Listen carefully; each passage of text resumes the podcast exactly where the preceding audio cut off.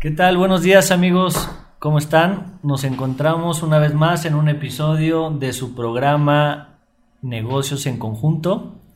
Felices de hablar esta vez de un tema muy importante, el cual es el punto de equilibrio. Y para esto hemos invitado a nuestro amigo Ramiro Martínez y Carlos Michel. Muchas gracias Muchas por estar gracias aquí. ¿Cómo por están? invitarnos. Hola, muy bien. Gracias por la invitación y pues muy felices de estar aquí con la audiencia.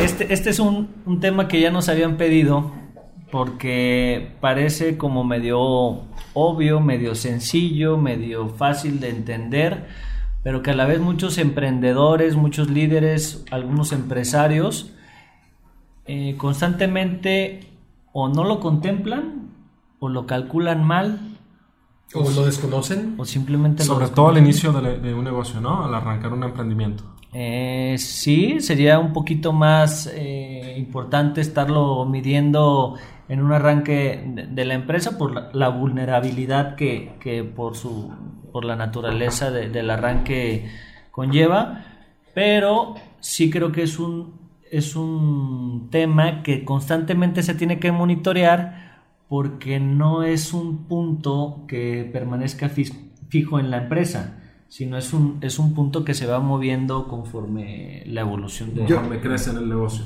A ver, yo quisiera, ya que yo no fui a la escuela de negocios con ustedes, quisiera que me, que me dieran cuál sería la definición ¿Básica? formal o la definición básica o coloquial o, o como sea, pues, de qué es un punto, qué es el punto de equilibrio, con qué se come, qué... Formalmente,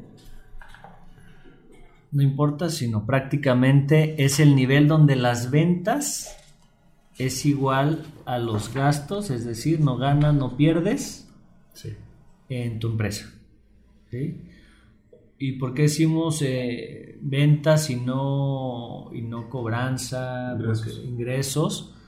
Porque no tiene que ver con los flujos, tiene que ver con la situación. este, y por eso es medio engañoso, porque hay muchas empresas, como dice aquí mi compadre, eh, en un inicio que creen que les está yendo muy bien o les está yendo muy mal, pero ni una ni otra, sino es un tema de flujo lo que están viviendo, ¿no? Sí, fíjate que hay un caso muy que recuerdo ahorita, donde, mm, como bien dices, es diferente flujos que, que un estado de resultados, donde claramente te indica mes a mes o en el periodo que tú quieras cuánto vendiste y cuánto ingresaste. Entonces, la primera meta de todo emprendimiento o emprendedor debería ser llegar al menos a, punto de equilibrio.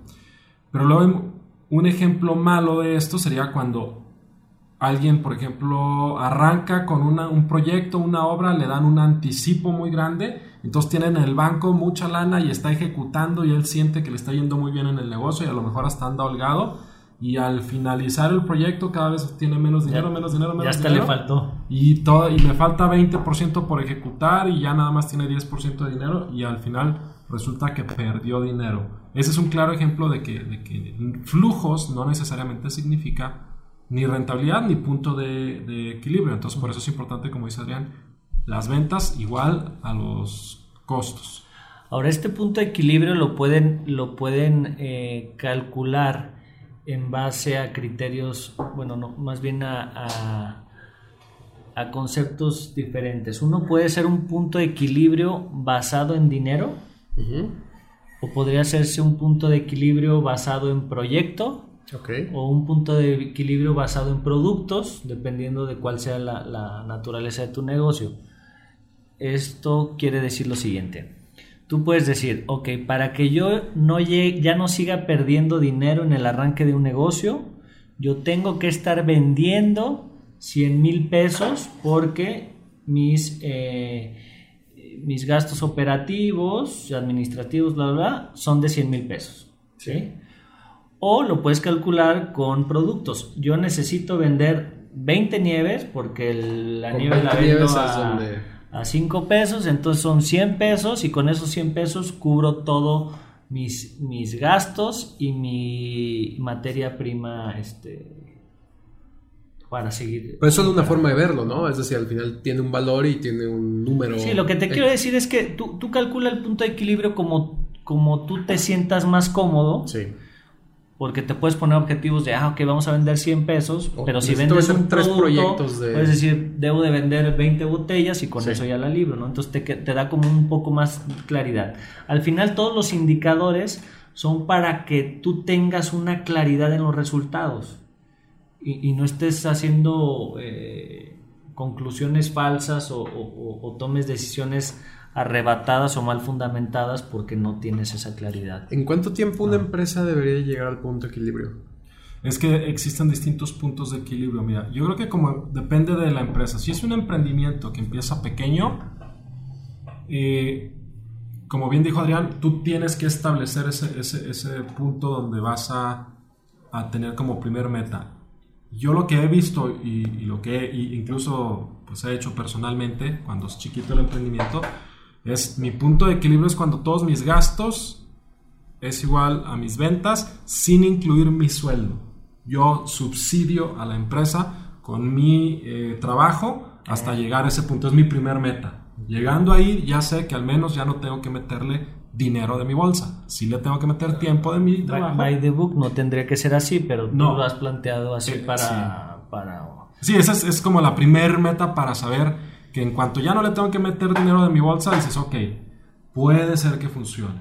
Puede ser que segui- seguimos avanzando. Nada más ahí a, a nuestros escuchas, no se confundan, no es el tiempo en el de que recuperas tu inversión. No, no, no. no. Sí, no. No es tiene nada más nada en lo que, que, ver dejas con de lo que le metiste, con- estamos hablando de- del, del- del día a día. O sea, aunque hayas invertido 10 millones, este, Claro, porque entonces hay, hay un error muy común de la gente que lo mete a la bolsa y entonces dice, no, no, no estoy ganando realmente hasta que recupere la inversión o lo meten al- a la fórmula del punto equilibrio.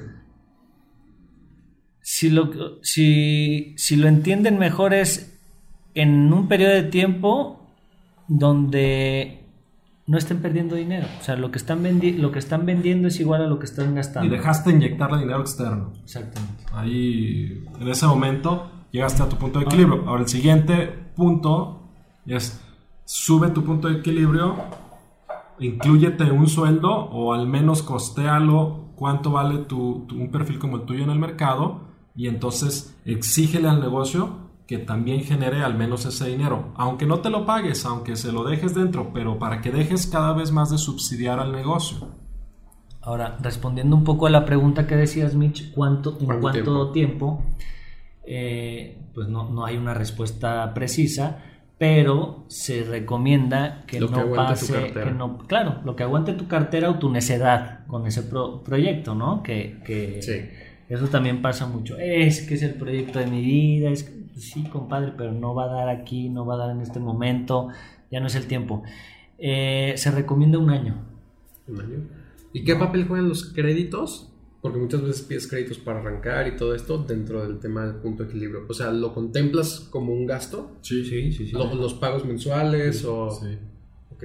Sí, que, está, que esa está buena, ¿eh? Porque si tú contemplaras como que tú mismo prestaste dinero al negocio y estableces un periodo de tiempo de recuperación de 3, de 5 años, tú tendrías a lo mejor mes a mes tener que, que estarle cargando el pago del crédito del principal más el interés para efecto de decir, pero todavía eso es, es cargarle más De, la de mano hecho, al negocio. ese es uno de los principales eh, errores y por lo cual decidimos hablar de este tema, es porque muchos de los costos no los incluye el emprendedor. Ok.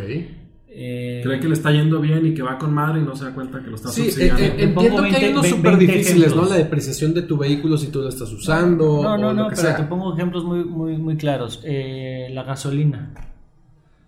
No, eh, utilizas tu vehículo para andar haciendo entregas y Teléfono. dices, no, pero es que es mi vehículo. Sí, Sí. compadre, pero lo está, la, la gasolina no se está gastando por una actividad personal, se está gastando por una actividad de la empresa. Entonces, realmente, eh, eso tú le estás subsidiando, como, como dice, ¿no? O, ah, yo voy a pedir al banco para entonces yo meterle al negocio. Y, ok, y los intereses, ah, no, es que es un préstamo mío. Sí, pues, pero Sí. si tú mismo fuiste el que fondeaste, lo único que estás haciendo es, es, es engañarte tú A mismo. ver, coinciden conmigo que la forma más fácil, o los negocios donde es más fácil medir el punto de equilibrio, es donde la caja suena todos los días, donde cobras lo que vendiste hoy, porque entonces así hay mucha claridad respecto a cuánto vendiste, cuánto ingresó, cuánto gastaste, cuánto pagaste Sí, y justo, listo. justo el primer ejemplo Y- que ese es de un proyecto es el que está. Pero, pero los otros dos tipos de negocios, donde uno, recibes dinero por adelantado, puede ser engañoso, pero también al revés. Esos proyectos donde hasta el final te pagan, también puede ser engañoso. Nosotros nos pasó eso, que de repente ya no tienes lana en caja, ya te quedaste sin dinero y dices, este negocio no sirve. A ver, espérame, ¿cuánto hay en cuentas por cobrar? Un chingo. Ah, cabrón, entonces no es un problema de rentabilidad. ¿Pero eso no es flujos? Flujo. Es un problema de flujos. Es- exacto, eso voy. Para medir el punto de equilibrio es más fácil siempre cuando es un negocio donde cobra al día. En los otros dos, donde cobras anticipado y donde cobras Está- al final, es engañoso y tienes que tener más cuidado para ser muy Es certero. engañoso, sin embargo, son mucho más atractivos los negocios que traigan, o sea, Claro. que que traigan flujo. O sea, oye, que cobro todo por anticipado, oye, pues poca madre, ¿no? Claro, pero, pero justo a lo que voy es, no por eso descuides, no por eso creas que es negocio y descuides tu punto de equilibrio. Y al revés, en el otro tipo de negocios donde primero entregas y al final te pagan, tampoco te desanimes pensando que no es negocio porque, porque aparentemente no está entrando dinero. ¿Sí me explico? Ahí Pero es si donde estás más, vendiendo. si estás vendiendo, ya cerraste un proyecto, ya le trabajaste seis meses y no te han dado un peso y tú dices, esto no es negocio, espérame, sé muy inteligente para medir tu punto Sí, de o sea, el, el- el punto de equilibrio, si lo confundes con flujos, puede ser un espejismo totalmente Sí. que te puedes desanimar Es- o te es. puede dar una euforia Sí, decir, uh, falsa. pinche negociazo y a la vuelta de dos, tres años, o sea, solo estás armando una bola de nieve que luego te va a explotar en las manos. Claro. Oigan, para, para, para hacer una, una pausa aquí y seguir con, con un- los temas del breviario de asuntos sin importancia, eh, en los datos, buscando datos sobre puntos de equilibrio, cuando, cuando lo habían alcanzado, eh, no, no encontré mucha información, pero eh, sacamos aquí el dato de las, las empresas más las empresas más valiosas según sus acciones en el 2020 y las marcas más valiosas en el 2020. Con todo y pandemia. Eh, no, Antes antes, de de la pandemia. Ese, ese es buen punto porque seguramente empresas como Zoom, este, que ha Sí. despegado el valor de la acción, O Amazon ya no debe ser el mismo. Amazon seguramente. Ni No. Jeff Bezos tampoco, pues hasta se divorció. Sí, con Ya no es el mismo, se le sube. Anda muy sonriente últimamente. Eh, bueno, las, las 10 empresas más valiosas según sus acciones. ¿Cuáles creen? Apple puede ser una. ¿Mm? Apple, sí está. Apple, Microsoft. Ahora, una, ahora una de petrolera, ¿no? De, Saudi Aramco, petrolera. Que es, eh, eh, que es estatal, ¿no? O sea, es estatal, pero Sí, sí, es sí, de la familia real, entonces es en realidad privado. Sí, eh, número 2, Microsoft, Apple, Amazon, Google, Facebook, Alibaba, Tencent, Tencent, ¿qué es? Berkshire. eh, Tencent es una marca de desarrollo de tecnología. Tengo- ok. Sí. Eh, Berkshire, Berkshire es este de seguros, si mal no recuerdo, y Johnson Johnson. Sí. Aceite de bebé. O sea, a la gente le encanta. otras cosas. Es el que te untas en la playa cuando... Ahora, eso, eso como, como empresas, ¿no? E- Es si vendiéramos una a una sus acciones por el valor actual, Sí. en ese orden estarían. Y las 10 empre- las 10 marcas más valiosas, Amazon, número uno, 220 mil Más que Apple. millones de Órale. dólares. Segundo lugar, Google, 159 mil millones de dólares. Justo, estaba leyendo, justo por eso cambiaron. O sea, Google era la empresa, Sí. se hace tan fuerte la marca Que que, deciden, alfabeto. a- a- así es, cambiarlo al alfabeto. Apple en tercer lugar, eh, Microsoft, cuarto, Samsung, ECBC, es el banco chino, me parece, Facebook, Walmart, Ping An y eh, Huawei. Huawei. Huawei. Huawei. Con Celulares 65 chinos. mil este, millones. ¿Cuáles repiten en las dos listas? Eh, O sea, Alphabet y Amazon, Google, Amazon, Google, Apple, Apple, Facebook. Microsoft, Facebook, puros de tecnología. Puras de tecnología. Está bueno el dato, ¿no? Bueno, no sé para qué le sirva, pero es un dato ahí que, que encontré y queríamos comentarlo. Qué, qué- qué chistoso es ese tema de, de- A ver, a ver si logro entenderme o tal vez estoy diciendo una tontería. Valor, valor de las acciones y valor de la marca no tienen nada que ver con el punto de equilibrio. No, porque justamente Facebook, Uber son empresas. Uber no ha alcanzado todavía el punto No de equilibrio. tiene nada sí. que ver, pero tiene algo interesante, que todas, muchas de estas empresas de tecnología tardaron muchísimo en alcanzar su punto de equilibrio. Claro. Y cuando De valían hecho, un to- montón toda- en acciones. Todas las de tecnología, o sea, normalmente son llamados a capital, llamados a capital, llamados a capital para los accionistas, Sí. y síguele metiendo y pasan 5, 6, 10 años y después... Ahora, a la nubes. gente se preguntará por qué. ¿Por qué una empresa de tecnología no logra rápido el punto de equilibrio? Fácil, porque el crecimiento que está teniendo la empresa también es muy vertiginoso, va muy rápido, entonces cada vez tiene más gente, más equipo, más necesidades, y entonces su gasto crece y por lo mismo pues es- lo va tratando de alcanzar todo el tiempo y tiene que estar haciendo Oye, pero no, no tendrá también que ver con esto de hace de, de Facebook de hace, no sé, 8 o 10 años, que ya tenía una muy buena cotización en acciones, que ya tenía un gran valor como marca. Sin embargo, e- el potencial que tenía todavía no sabían cómo traducirlo cómo, a negocio. cómo monetizarlo. Hay, muchísimas aplicaciones que, que están Sí. en esa línea, ¿no? Que tienen que tener una, una, una audiencia o, o una, sí, un- una, tantos sus- suscriptores para que entonces se vuelva atractivo empezar a, a- A monetizar. a monetizar, ¿no? Muy bien, Estaría bueno, interesante eh, saber las que tienen más utilidades. Eso sería un dato lo podemos interesante. sacar para Pues que eso, eso, eso les toma tiempo. Claro. O sea, aquí el tema sería, por ejemplo, ¿cuánto tiempo se han tardado esas en alcanzar? Yo te diría la mayoría, más de 10 años. Sí, claro, pero haces otra lista, o sea, tienes la marca, tienes el valor por acciones, pero ¿qué tal que tienes otra que sea las que generan mayor utilidad, ahora sí, en, en pesos, en dólares, en... Sí, tenía una utilidad brutal, ¿no? Hasta... Tenía creo que tenía más dinero más que algunos dinero países. que el gobierno de Estados Unidos en caja. Pero pues no lo repartían. Bueno, sí hicieron un reparto de dividendos y aún así seguían teniendo demasiado dinero. Hace dos o tres años. Antes de que muriera Jobs. No, todavía después. ¿Sí? Todavía después. Lo que pasa es que los márgenes que traen con los, con los iPhones están tan brutales que este, se tienen excedente de, de- de- de capital. Pero pues, al final, si no hacen dividendos, pues ahí tienen el dinero y que para y están financiando probablemente nuevos proyectos. Quién sabe si vuel- vuelvan a ser tan exitosos como los que lanzó Steve Jobs. Oigan, ¿y ustedes, este, honestamente, en sus emprendimientos, sí calculaban o calculan el punto de equilibrio?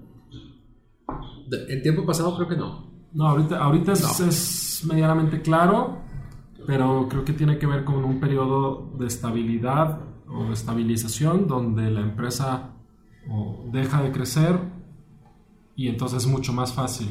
El problema es cuando está creciendo y creciendo y creciendo porque cada mes te cambia la jugada y entonces tienes que ir generando más y generando más y generando más. ¿Y cada cuándo recomendarían revisar ese punto de equilibrio? Tal vez que es una política que nosotros tenemos trimestralmente. No sé si sea lo... Si sea sano o tú nos digas ahorita, no, están totalmente mal. No, a mí trimestralmente se me hace, o sea, mensualmente, es más, lo podría sacar diario si quieres, Sí. ¿no? Pero mensualmente se me hace como algo, Pesado. a menos de que tengas Claro. unas variaciones muy, muy fuertes. O una serie de, de- de variables impresionante. Que, que ahora, por ejemplo, con este tema de la pandemia, tal vez sí valdría la pena revisar tu punto de equilibrio. Ahorita sí, porque a lo mejor si se, si se te caen tus ingresos, porque cambió la- está la rápido para hacer tu ajuste. Sí, o sea, yo, yo creo. No sé qué sea más importante, si revisar tu punto de equilibrio cuando vas a la alza, cuando vas creciendo o cuando estás en tiempo de crisis. Pues los dos, ¿no? Cuando estás creciendo tienes que estar muy atento porque si no, crees que puedes con el siguiente nivel y sigues invirtiendo y sigues invirtiendo y sigues asumiendo nuevos compromisos y de repente llega, yo creo que es una especie de péndulo, ¿no? De repente llega un momento donde dices, ay, ya me estoy excediendo, o ya no es crecimiento, es grasa, cabrón. O sea, dices, voy a meter cinco personas más, ok, pero ¿realmente tienes chamba para cinco personas más? ¿O quieres meterlas para después vender esa Es que ese fenómeno es muy común, que a muchos nos, nos ha sucedido. Empieza a ir bien y, se te olvidan como ciertas limitantes y después se te pasa la mano, ¿no? Porque ya, ya, ya valió el punto de equilibrio. O sea, justo con eso que dices, ah, no, es que estamos teniendo muchos contratos, contrata a otras cinco personas. Y de repente revisas números y dices, espérate, espérate, espérate. No, por ahí. Se, van a ir, se va a ir la utilidad en esas cinco personas. Esa supuesta utilidad, o al contrario, va, va, a ser todavía más apretado. Más, más abajo, ¿no? Entonces, eh, nos preguntaban por aquí, oye, no, no, no estoy llegando a mi punto de equilibrio. Sí sé lo que es el punto de equilibrio, pero no llego. ¿Qué puedo hacer para alcanzar mi punto de equilibrio? Que sería el primer objetivo, alcanzar el punto de equilibrio y luego ya le metes... Este, sí. ¿Qué se les ocurre? No, primero sin duda incrementar las ventas, sin duda, y, y mantener tus costos, no incrementes tus costos a menos de que realmente tengas certidumbre de que tus metas ya te rebasaron, tus costos fijos. No, los fijos, si son variables, pues dale. Sí, todo, eso es muy importante esa anotación que haces. La diferencia de los costos fijos y los variables, los variables van asociados a lo que estás vendiendo. Entonces, teóricamente, entre más costo variable tengas es porque estás vendiendo más y no habría tanto problema. Eh, sobre todo con temas de inventario. Eh, los costos fijos, pues estás hablando de nómina, de oficinas, de arrendamientos, de este, créditos. Y ahí es donde tienes que tener muy cuidado porque además es mucho más difícil deshacerte de esos fijos. Y eso lo, también lo comentábamos en otro episodio, cómo esto de la pandemia ha venido a empujar a muchas empresas a que busquen variabilizar sus costos. Entre, entre menos costos fijos tengas y puedas migrar más a variables, el riesgo que tienes es mucho menor. ¿Sí? Oye, este, o sea, todos estos vendedores que les pagaban por este por fijo y una comisión chiquita, pues ahora al, revés, una comisión alta y un fijo chico. Sí.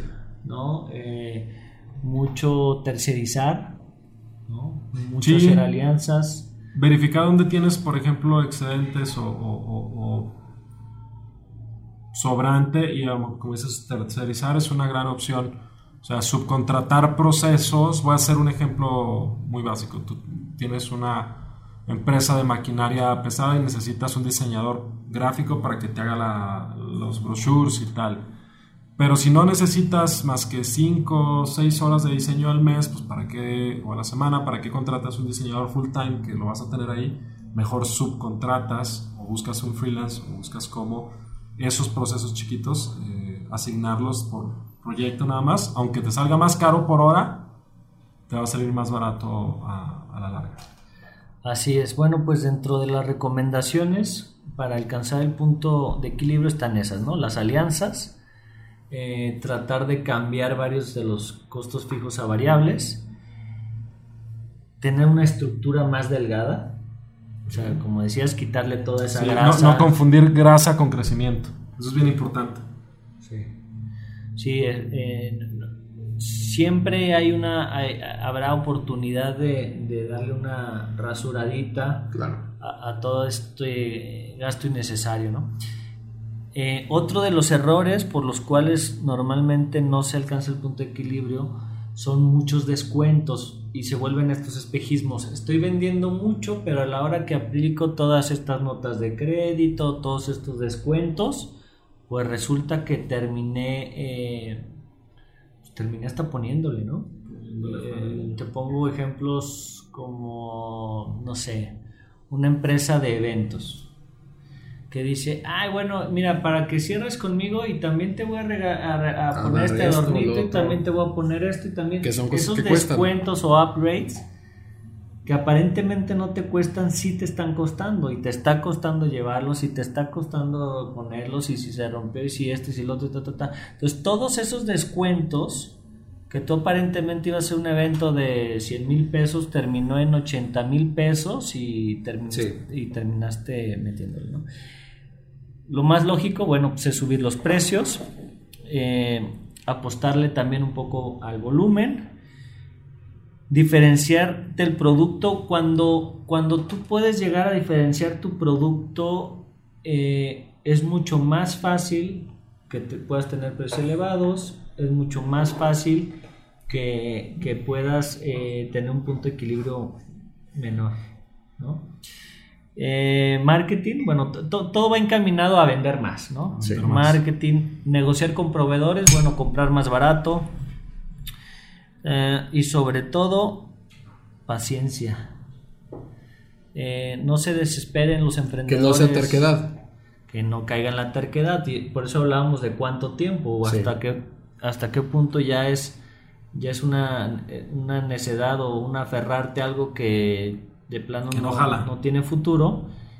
O decir, va, va a caer, ¿no? Sé que, sé que, sé que hablaban ahorita de que el punto de equilibrio no tiene nada que ver con los flujos, pero tengo una duda de qué pasa si tú tienes ventas que parece que están bien, pero tienes eh, clientes que te pagan muy tardado, por decir 60 días, 90 días, más de 90 días. ¿Habrías tú que hacer algún ajuste en tus precios o, influ- o no influye No, para de, de entrada yo creo que eso lo tendrías que tener claro antes de hacer el acuerdo. Si te dicen, te voy a pagar a 90, 120, a lo que sea, tú lo tendrías que tener claro. El problema sería en caso de que ellos se estén haciendo tontos para no pagarte y entonces te estén pateando el bote, ahí sí creo que te va a afectar muy fuerte. Si tú ya lo sabes, tú tienes que hacer tu cálculo financiero y saber si aguantas o no aguantas para entrar con ese cliente o no. Ahora, a la parte del emprendimiento, ¿por qué es tan importante saber el punto de equilibrio? Porque tienen que calcular cuándo le van a dejar de, de meter al negocio. Sí. Y tienen que tener esas reservas para poder llegar a ese punto. Para aguantar para allá. Porque muchos de los eh, emprendimientos mueren no por falta de, de ventas o de utilidades, sino porque no calcularon bien esa, eh, esa curva de arranque y de flujos y los mató el, el- el famoso flujo de efectivo. ¿no? Sí, sobre todo porque los primeros meses vas a perder dinero y eso lo tienes que tener claro. Un error muy común de los emprendedores es que le dejan caer todo el dinero al inicio. Si va a ser un local, un restaurante o algo, cada vez le meten All más, in, más, más, ¿no? más, all in. En- empie- empiezan día cero, ya estás listo para inaugurar, invitas al padre y al presidente municipal y a los medios y la chingada, pero andas en ceros en caja porque de- dejaste toda la raya por arrancar y se te olvida que cuando arrancas es justo cuando empiezas a perder dinero. Eso lo tienen que tener muy claro. ¿Cuánto tiempo? No lo sabemos. Justo decía Adrián, entre seis meses, un año. Y si tus pérdidas mensuales van a ser, por decir algo, de 100 mil pesos, tú tienes que tener en caja 600 mil pesos para arrancar, para aguantar ese, ese madrazo, porque la curva va a ir hacia abajo, hacia abajo, y conforme pasa el tiempo se va a ir reposicionando hasta llegar a punto de equilibrio y luego crecer. Eso eh, tienen que tenerlo en cuenta, es muy común ese error. Ahora, ¿cómo, ¿cómo se calcula? Bueno, es una operación muy sencilla, pero digamos aquí con más, eh, más desmenuzada. Son las ventas menos el costo variable, menos los gastos fijos, menos intereses, comisiones bancarias, menos los impuestos. Eso te dará una utilidad, ¿no? Ok. ¿O no? ¿O no? Sí. Ahora, esto lo tendrás que. eh, lo tendrás que, como decía Ramiro, por, analizar por un periodo, por un periodo de tiempo. Si no lo estás cubriendo, bueno, definitivamente no, no estás este, Algo, algo estás haciendo mal. si, si está siendo negativo tu, tu, tu resultado, bueno, no estás alcanzando el punto de equilibrio. ¿sí? Si lo quieren calcular con las unidades, lo que pueden sacar es el costo eh, fijo entre el precio menos el costo variable. Ok. ¿sí? ¿Qué dijo? Otra vez. Porque Póngale estoy como Julia Roberts en el meme. Costo del producto Sí. 100 pesos. más los, cos- más los costos fijos de operación. ta, ta, 10 ta, ta, pesos, 110. Entre el precio menos los variables. 200. Ese es para sacar el punto de equilibrio en unidades. En unidades. Ya. Para saber, para que tú puedas decir. Tengo con mil- que vender mil unidades para llegar a mi punto de equilibrio. Va. ok. Ahora, quiero sacar el punto de equilibrio con dinero. Es los fijos entre el costo variable entre el precio. Ok. Ok. O la otra parte que les, que les puse nada más era las ventas menos todos los costos. Vamos a ver si ponemos una grafiquita de eso, ¿no? Para. Al final, lo, lo importante es que entiendan el concepto. Si lo quieren hacer este, ultra detallado en todos, los, en todos los costos, o solamente decir ventas menos costos fijos, menos costos variables, Sí. impuestos y va, porque ese es otro de los errores. No contemplan los, los impuestos. Hay muchísimos emprendedores que creen que el IVA es de ellos. Para los que nos, eh, eh, nos escuchan de otros países, el IVA es un impu- El impuesto, al, consumo. agregado. un impuesto al consumo. Entonces, es un impuesto que simplemente se traslada. Y como como llega a tu mano, después estos emprendedores no contemplan que hay que entregarlo y resulta que según ellos tienen utilidades porque hay dinero en la caja, Pero es el IVA. pero son impuestos, es Claro, IVA, Cuando ¿no? los tienes que pagar, tómala. Desapareció tu supuesta utilidad. Así es, ¿va? Entonces, ¿qué recomendaciones les hacemos? Primero, identificar bien todos los costos, que eso es lo que tocamos al principio. Hay muchos costos que los emprendedores no están contemplando porque los, los ligan con una operación personal, Sí. ¿sí? Entonces, de entrada ahí, identifiquen bien los costos. ¿Ustedes, por ejemplo, en sus negocios, ya lograron separar totalmente esa parte? Yo sí. O sea, tú tienes un teléfono que es. Tengo de- un teléfono, digo, ahorita lo podría traer de, la, de aquí de la cama, pero tengo un teléfono personal y tengo un teléfono del trabajo. Ok. Eh, Gasolinas. este, gasolina, sí, o sea, hay ve- ve- obviamente no, no estamos diciendo que, que inviertan en, en- en todo esto si lo, lo pueden usar para, para uso personal y para Sí, el pero trabajo. que ¿no? reconozcan Sí. que eso es un costo y que está Solamente que- subsidiando al, al Exactamente. Eh, claro que lo ideal sería que tuvieras vehículos solamente para eh, trabajo, entonces toda la gasolina de ahí es para el trabajo y que no los usaras si no fueran para asuntos meramente Claro. laborales, etcétera, ¿no?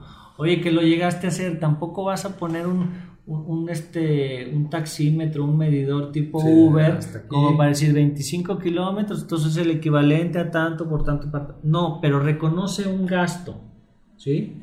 Que, que, que si ya la suma de muchos ya empieza a mermar, Claro. O dicho de otra forma, cuando compartes oficina con varios proyectos, de repente es, no, es que no pago renta. Ah, y si no estuvieras aquí, pues ¿dónde estuvieras, no? Tienes que costearlo. Es lo mismo cuando no te pagas a ti. Como emprendedor dices, ah, pues es que... Le estoy este, apostando. Le estoy apostando, o lo que te va saliendo. ¿Cuánto ganas? Pues lo que me queda. No, espérame, es que eso ya no es utilidad, es autoempleo. O no es empresa, es, es- es autoempleo. Muchos emprendedores viven de lo, de lo, del excedente que les va generando el negocio. O de que- los impuestos que se comen. y creen que eso es utilidad y, y- y- y la utilidad va después de que te pagaste a ti por tu tiempo porque si no este, es subsidio. Así es. Otro de los errores o recomendaciones para que lo saquen es revisen bien cuáles son variables y cuáles son fijos. ¿Por qué? Porque decimos, no, mi operación con 50 mil pesos salgo. Sí, pero ¿qué crees? Que mucho de eso era, era variable. Y entonces empieza a vender más, pues tus variables se disparan y tú creyendo que tu punto de equilibrio se había quedado acá atrás, ¿no? Sí hay que identificarlos muy bien. Tercera, eh, proyecta las unidades que, que- que vas a vender o lo- los servicios que vas a hacer, ¿no? Porque la otra es, oye, pues, pues voy a emprender, pero pues no sé cuánto voy a vender, ¿cómo lo saco? Claro que no tienes la bolita mágica, pero tienes que hacer una proyección, si no, ¿cómo vas a sacar ese dato? ¿no? Tienes que partir de, de- de- de ese número. Para las empresas que no lo han hecho, pues busquen sus históricos eh, para que tengan ese, ese número, ¿no? Eh, determina, determina el precio de venta, igual, oye, no sé en cuánto va a andar, bueno, hay que... Hay que, que creo que ese puede ser un tema, y hace rato lo platicamos, que el tema de determinar los precios de venta es como para platicarlo muy, muy a, a, fondo. Sí, hay, una, hay, hay un sinfín de, de formulitas que, que, puedes utilizar para fijar precios de, de venta, ¿no?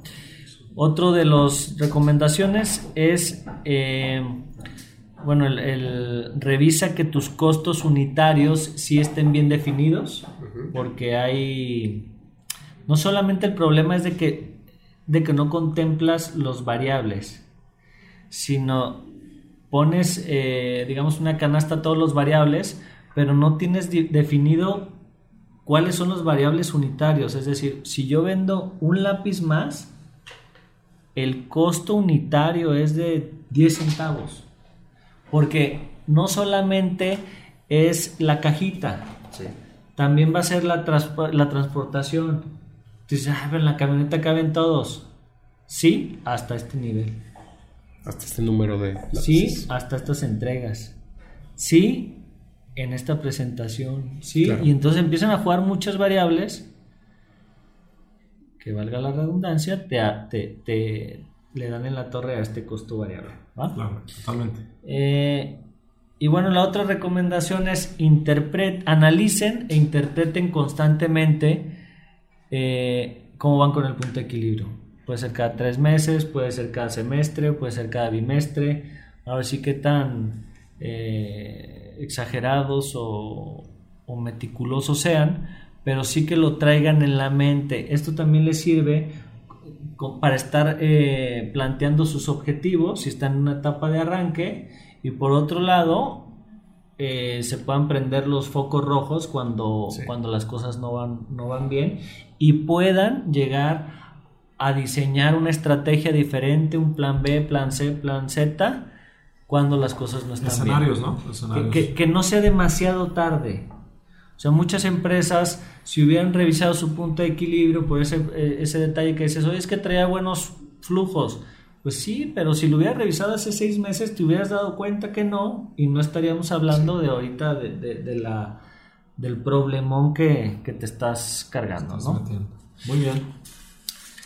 Pues básicamente es eso, amigos, el punto de equilibrio. Eh, no sé si... Pues para, para, mí fue casi como una clase, más bien les agradezco la, la, la, charla. Pienso que para muchos de los que están viendo negocios en conjunto pueden surgir algunas dudas e inquietudes y pues en los mismos comentarios si quieren pueden decir las mismas que yo tuve, otras distintas. Sí, platíquenos. Eh, estaremos revisando varios indicadores eh, financieros también o indicadores que les ayuden a, estar monitoreando eh, de una forma fácil su empresa y sobre todo que los ayuden a tomar mejores decisiones, ¿no? Sí, claro que sí.